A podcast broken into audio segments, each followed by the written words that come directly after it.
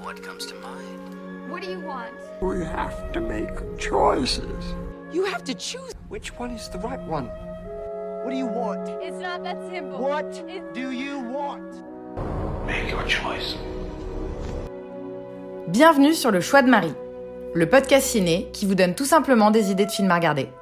Sans spoiler ni prétention, je partage chaque semaine avec vous les films que j'ai vus pour faciliter votre dilemme du On regarde quoi? Bonjour à tous, j'espère que votre semaine et votre dimanche ont été bons. Je sors d'une semaine 100% repos où j'ai honnêtement fait euh, que dormir, j'avais énormément de sommeil à rattraper, et eh bien c'est à peu près euh, chose faite à présent. Et je dois avouer que malgré la grosse quantité de temps libre que j'ai eu, euh, c'était compliqué pour moi de me concentrer sur des films. On va quand même passer en revue trois films dans l'épisode de cette semaine. Une comédie noire horrifique, The Menu, un drame, After Sun, et un deuxième drame, The Last Film Show. La semaine commence avec un film que j'ai vu deux fois au cinéma à deux jours d'écart. Oui, oui, deux fois. Parce que la première, je me suis endormie au bout de six minutes pour ne me réveiller qu'au générique de fin. The Menu, une comédie d'horreur américaine réalisée par Mark Mylod, vient de sortir ici comme chez vous. C'est un réal à qui on doit euh, assez peu de choses très quali, euh, Ali G et Sexless parmi les plus connus. Mais la bande-annonce de celui-là était intrigante, donc je me suis laissée tenter. Sur une île isolée, Margot et Tyler, un couple, arrivent dans un restaurant gastronomique ayant une très bonne réputation. Le chef de cet établissement se lance dans un menu somptueux associé à quelques surprises. Lors d'une soirée très importante aux yeux du restaurant, le repas ne va pas se passer comme prévu. Je reste très mystique parce que bon, c'est, j'ai vraiment pas envie de spoiler de raconter quoi que ce soit sur le film. Je rigole pas, je suis sortie de la première séance vraiment euh, en n'ayant aucune idée de ce que j'avais vu. Je m'étais vraiment endormie de A à Z. Euh, j'y suis retournée du coup par la suite après une grosse grossiesse pour être sûre d'y allouer euh, toute mon attention. Et ben, ça a été une grosse déception. Et pourtant, j'adore les films concept, surtout lorsque c'est des comédies noires. Mais là, je suis très vite sortie du film, ou plutôt, je crois que je suis jamais vraiment rentrée dedans. C'est un thriller qui est beaucoup trop long à démarrer, dans lequel les enjeux ne sont pas clairs. Après, euh, une bonne moitié de film à ne voir littéralement aucune action se passer, le scénario se révèle enfin pour prendre le spectateur et ne plus le lâcher, mais l'ennui, c'est que ce qui se passe, c'est assez peu crédible et qu'on a du mal vraiment à saisir malgré les enjeux qui sont quand même assez important, on parle carrément de vie ou de mort, on rentre pas dedans parce que je crois qu'en fait, les personnages eux-mêmes, ils ont pas été écrits de façon à traduire la gravité de ce qui leur arrive. Ce qui donne au final un film assez plat et peu passionnant. Le tout avec des plans euh, honnêtement assez médiocres et une atmosphère assez peu communicative. Même si, je dois avouer, j'ai quand même pas mal rigolé euh, et je m'attendais pas à ça du tout en rentrant dans la salle. Le cast et pourtant plutôt bon. On a Ralph Fiennes qui joue le chef et qui prouve une fois de plus qu'il est un acteur exceptionnel et qu'il sait à peu près tout jouer. Anya Taylor-Joy est galvanisante de beauté et envoûtante à son habitude.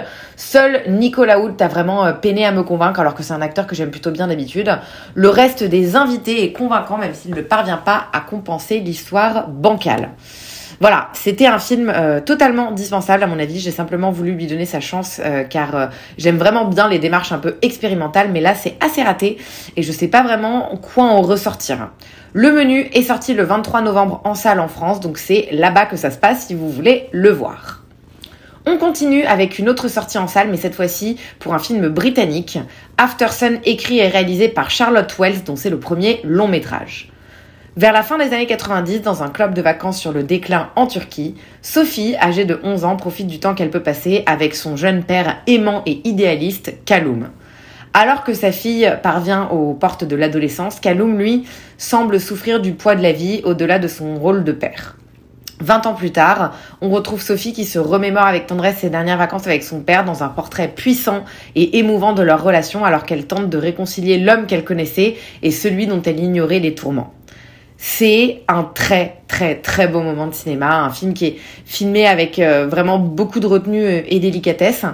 After Sun, en fait, ça vient capturer une sorte de douce mélancolie à la recherche du temps perdu pour euh, que le personnage de, Sophie puisse se rappeler en fait de cet été.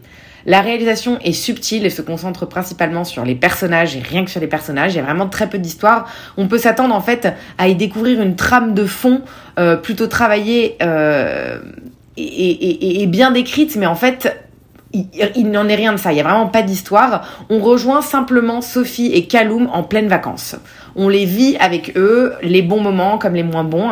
Et d'une certaine façon, c'est tout ce dont on a besoin devant ce film. Peu importe ce qui a pu se passer avant qu'ils embarquent pour les vacances, tout ce qui compte, c'est ces quelques jours qu'ils passent ensemble en Turquie.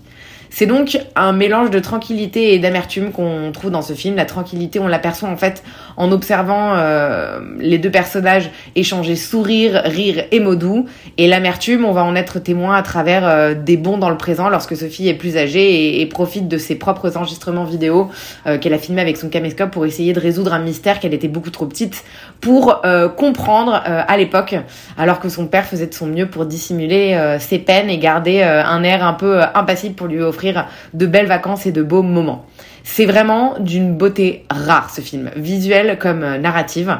Il est tourné sur pellicule, ce qui lui donne vraiment un aspect on ne peut plus authentique pour rencontrer cette petite histoire de famille. Il est porté par ailleurs par un duo d'acteurs auquel on croit euh, comme vraiment euh, trop rarement au cinéma. Le merveilleux Paul Mescal que je ne connais pas qui joue le père avec brio, nuance et subtilité mais aussi et surtout la jeune Francesca Corio qui joue euh, donc la jeune Sophie qui sort un peu de nulle part mais qui donne une performance incroyable incroyablement pertinente pardon pour le personnage qu'elle interprète un personnage qu'on s'amuse à voir grandir le temps d'un été euh, et tout capturer avec sa petite caméra pour garder les souvenirs de ses vacances avec son papa. Charlotte Wells est clairement à suivre de près, euh, puisqu'elle nous présente ici un très très beau film, vraiment, je dirais pas que c'est forcément mon film préféré de l'année, mais c'est vraiment euh, impressionnant euh, pour un premier film, et j'ai vraiment passé un moment, un très beau moment devant devant After Sun. Certains se plaindront, cela dit que c'est assez lent et que c'est assez contemplatif comme film, et ils auront assez raison parce que c'est pas pour tout le monde, il n'y a pas vraiment d'histoire comme je le disais, mais ça reste vraiment splendide. After Sun, il doit sortir le 1er février 2023 en France pour le moment, alors notez-le dans vos agendas si vous êtes tenté. Dernier film de la semaine, c'était une séance rattrapage à la maison euh, du festival pour lequel je bossais la semaine dernière.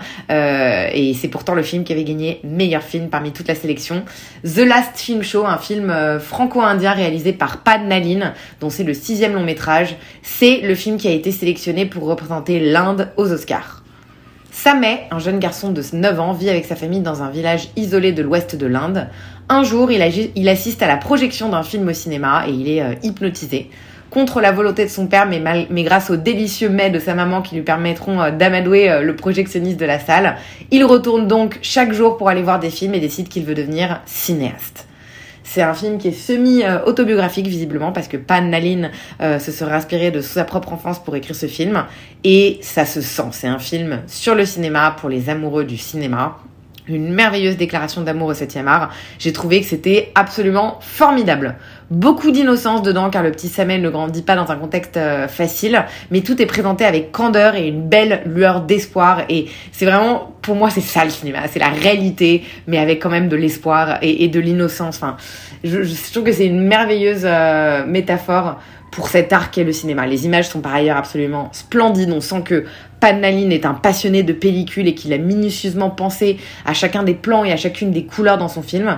Parfois, le montage est un peu old school ou en tout cas euh, pas très occidental euh, et pas très moderne, mais rien de vraiment choquant et je trouve que ce film est vraiment un, très bel hommage au cinéma dans son ensemble et parlera vraiment à tous les cinéphiles partout dans le monde. Ça reste un sujet assez assez niche, donc à voir si ça conquit le, grand public, mais vraiment moi j'ai passé un, un moment excellent, d'autant plus que les enfants acteurs euh, qui ont été castés directement dans des villages indiens sont tous transcendants d'authenticité et de réalisme. C'est pas trop bavard comme film, ce qui fait que vraiment la moindre de leur expression euh, faciale est plus que parlante. J'ai été notamment euh, totalement bluffée par le petit Bavin Rabari qui joue Sameh, et je pense aussi que Bavesh Srimali qui joue le Fazal, euh, le projectionniste, mérite une très très belle mention. Il forme vraiment un beau, un beau duo comme tous les cinéphiles aimeraient connaître. Bref, un film pour les amoureux de cinéma parmi vous, aucun doute que ça vous plaira. Aucune date de sortie annoncée encore en France pour The Last Film Show, mais il a pourtant une page hallucinée. Donc tout n'est pas perdu, je vous invite à rester alerte si ce film vous fait envie. Voilà Pour cette semaine, comme je vous le disais, j'ai vraiment beaucoup, beaucoup, beaucoup dormi et j'avais vraiment du mal à me concentrer devant un écran et sur des films, que ce soit en salle ou à la maison. Décembre sera assurément plus calme pour moi avec un petit séjour en France sur la deuxième partie du mois, soit dit en passant. Alors restez fidèles car ça promet de jolies semaines ciné. Mais comme d'habitude, je vous remercie euh, et je vous pour votre écoute et surtout pour votre fidélité. C'était l'épisode 99 aujourd'hui et la semaine prochaine ce sera donc le centième. Je peine vraiment à y croire donc merci à tous. Euh, bonne fin de soirée et à la semaine prochaine.